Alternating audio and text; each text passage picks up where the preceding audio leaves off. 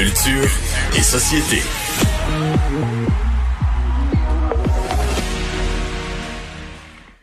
Culture et société. Bonjour Anaïs. Allô Mario. Alors, euh, bon, il se tourne des films quand même là. il se tourne des films et il y a des films Mario qu'on attend depuis tellement longtemps et là ça a été confirmé parce qu'il y a depuis, je te dirais, 2016, on attend la sortie de Avatar 2, parce que Avatar 1 est sorti en 2009. La première date de sortie, là, supposée, là, c'était durant la période des fêtes, donc au mois de décembre 2016. C'est là qu'on devait, Mario, euh, découvrir Avatar 2. Ensuite, ça a été reporté 2018, ça a été reporté 2020. Et là, ça a été confirmé. James Cameron, en entrevue en fin de semaine avec Arnold Schwarzenegger, a dit, je vous rassure, nous avons enfin fini le tournage de Avatar 2. On a presque fini le tournage d'Avatar 3 qui est complété à 95% Et si tout va bien, Avatar 2 va sortir finalement le 16 décembre 2022 et Avatar 3 va sortir le 20 2022, oui. Et Avatar 3 Pas 2020, pas 2021. 2022. 2022. 2022.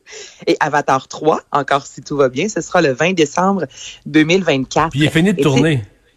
Mais ça fait un certain temps qu'il est fini, mais, il, y a beaucoup de, il, y a il y a beaucoup de montage. Le montage va être bien euh, ficelé, là.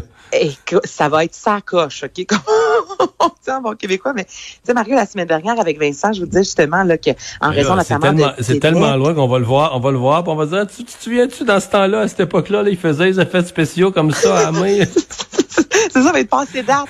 Quand, quand ça va sortir, mais je dis, c'est fou quand même. Et là, eux autres sont en train de tourner en Nouvelle-Zélande où là-bas, justement, la COVID, c'est quand même bien contrôlé. Donc là, euh, James Cameron a dit le troisième film devrait vraiment se terminer sous peu. Ils ont quand même accusé un quatre mois de retard, mais c'est fou là, comment déjà ce film-là avait été repoussé à maintes reprises et avec la COVID, tu sais, quand on en parlait la semaine passée, là, des films qui sont repoussés, repoussés.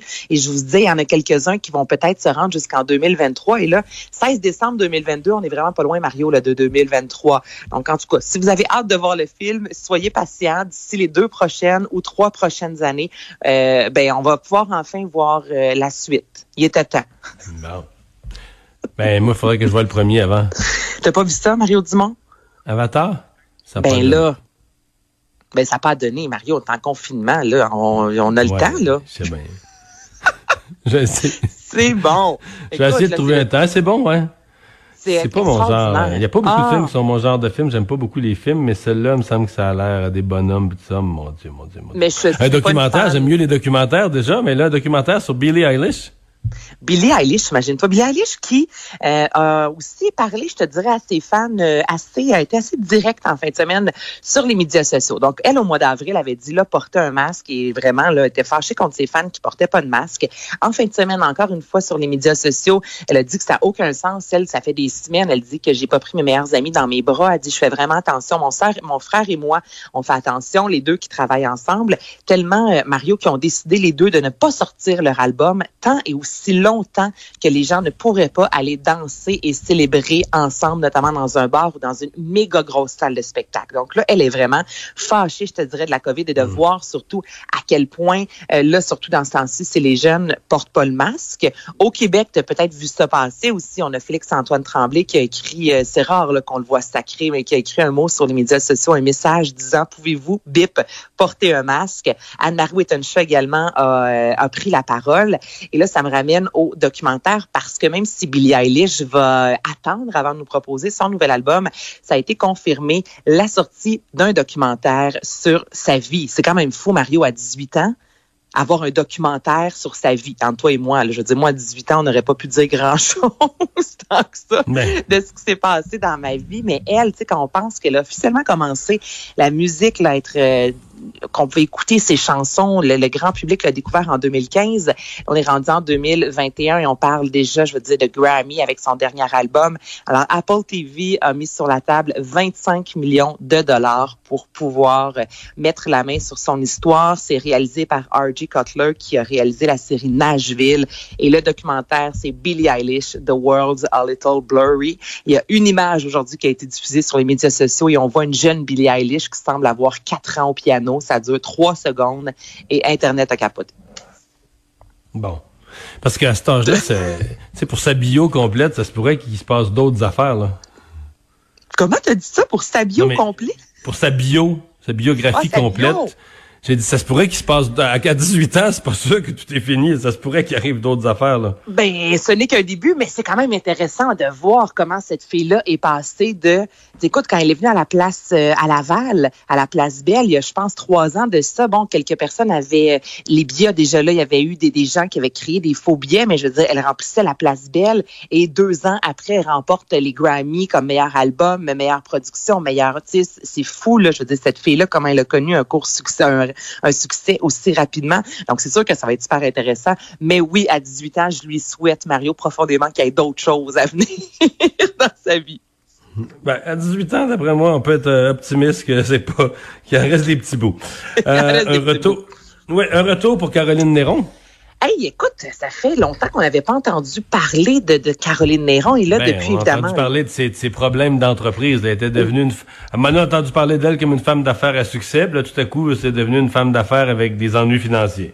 Oui, tu as raison. Mais, là, c'est l'artiste. C'est l'artiste qui est revenu. Là. Ça revient en force, notamment avec le film, bon, La déesse des mouches à feu. Le film, aujourd'hui, on a appris qu'il est numéro un au box-office québécois, qui est allé chercher quand même 85 000 Et là, Caroline Néron va sortir cette semaine une euh, version, sa propre version de la pièce Si j'étais un homme. Il y a un livre aussi qui sortira cette semaine. Elle a confirmé ça hier sur les médias sociaux, La force de l'épreuve. Et elle dit, bon, que ça a été un peu difficile pour elle, évidemment, de revisiter, de revivre ses échecs, notamment au niveau de sa compagnie, mais en même temps, elle a tellement appris qu'elle a envie de partager son expérience, de, de, partager, en fait, son parcours. Donc, les gens pourront se, procurer ce livre-là cette semaine. Et elle est aussi de retour avec des bijoux. Mario, il y a la marque Symbolia, qui est une... Euh, Caroline Néron est derrière ça, avec des gens avec qui elle a collaboré euh, avec la marque Caroline Néron, des gens avec qui elle, elle, travaille depuis 12 ans.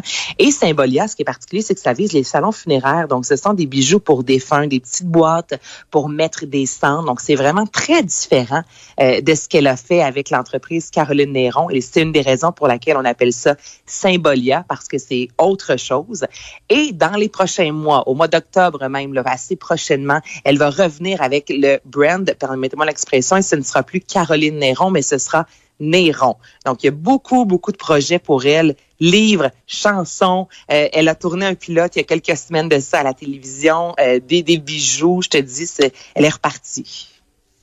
Bon, c'est une excellente nouvelle. Et puis, euh, on lui souhaite, écoute, elle a connu un échec en affaires, mais on lui souhaite la meilleure des chances. On, peut, on peut rebondir parfois. C'est sûr qu'elle va partir d'un peu plus loin.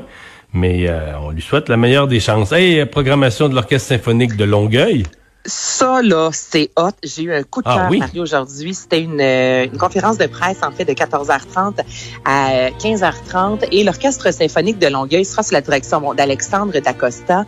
Et pour cette saison, on s'est dit, on veut littéralement sortir des sentiers battus. On veut offrir une nouvelle proposition. Ils ont une nouvelle identité. Et ce qu'on veut faire, c'est démocratiser l'art. Donc, la majorité des concerts seront euh, du côté de Saint-Antoine de Padoue à Longueuil, donc la cathédrale. Si jamais, avec la COVID, c'est plus difficile, ben, ce sera diffusé évidemment sur Internet. Et là, je vais te parler de concerts, moi, qui me parlent tellement. Il y a Mémoire collective. Donc, ça, c'est à la fin octobre. On va revisiter ou plutôt symphoniser euh, les plus grandes chansons d'artistes qu'on adore, comme Gilles Vigneault, Luc Plamondon, Céline Dion, Charles Aznavour, Edith Piaf.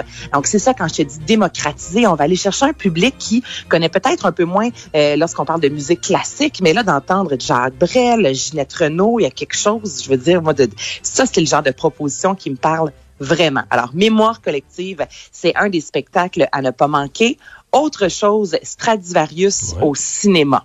Puis ça aussi, ça fonctionne. Tu sais, quand on écoute un film, je pense à Star Wars, la musique, je veux dire, ça change tout de A à Z. On a parlé, toi et moi, de Forrest Gump la semaine dernière. Sans la, la trame sonore de Forrest Gump, ce serait pas, la même, chose. C'est pas le même film. Donc là, Stradivarius au cinéma, ils vont euh, revisiter les plus grands compositeurs hollywoodiens euh, européens comme John Williams. Et là, pour ceux qui ne connaissent pas John Williams, c'est lui justement qui a signé Star Wars, euh, Indiana Jones, les trois premiers films d'Harry Potter, euh, entre autres. Maman, j'ai raté l'avion. Je veux dire, moi, la, la trame sonore de ce film-là joue constamment chez moi durant la période des fêtes. Donc, là, la musique de John Williams sera de l'avant. Ennio Morricone qui nous a quittés il n'y a pas si longtemps. Anne Zimmer euh, qui a signé Gladiateur, Les Vacances, Le Roi Lion. Donc, imagine-toi là, à la cathédrale Saint-Antoine de Padoue, la co-cathédrale plutôt, puis tu as toute cette musique-là qui a marqué l'histoire du cinéma.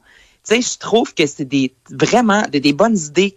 Puis je pense vraiment que ça va fonctionner. Ben, on le souhaite, ma chère. Écoute, merci Ben, beaucoup. À demain. sûr. À demain. Bye bye. bye. bye.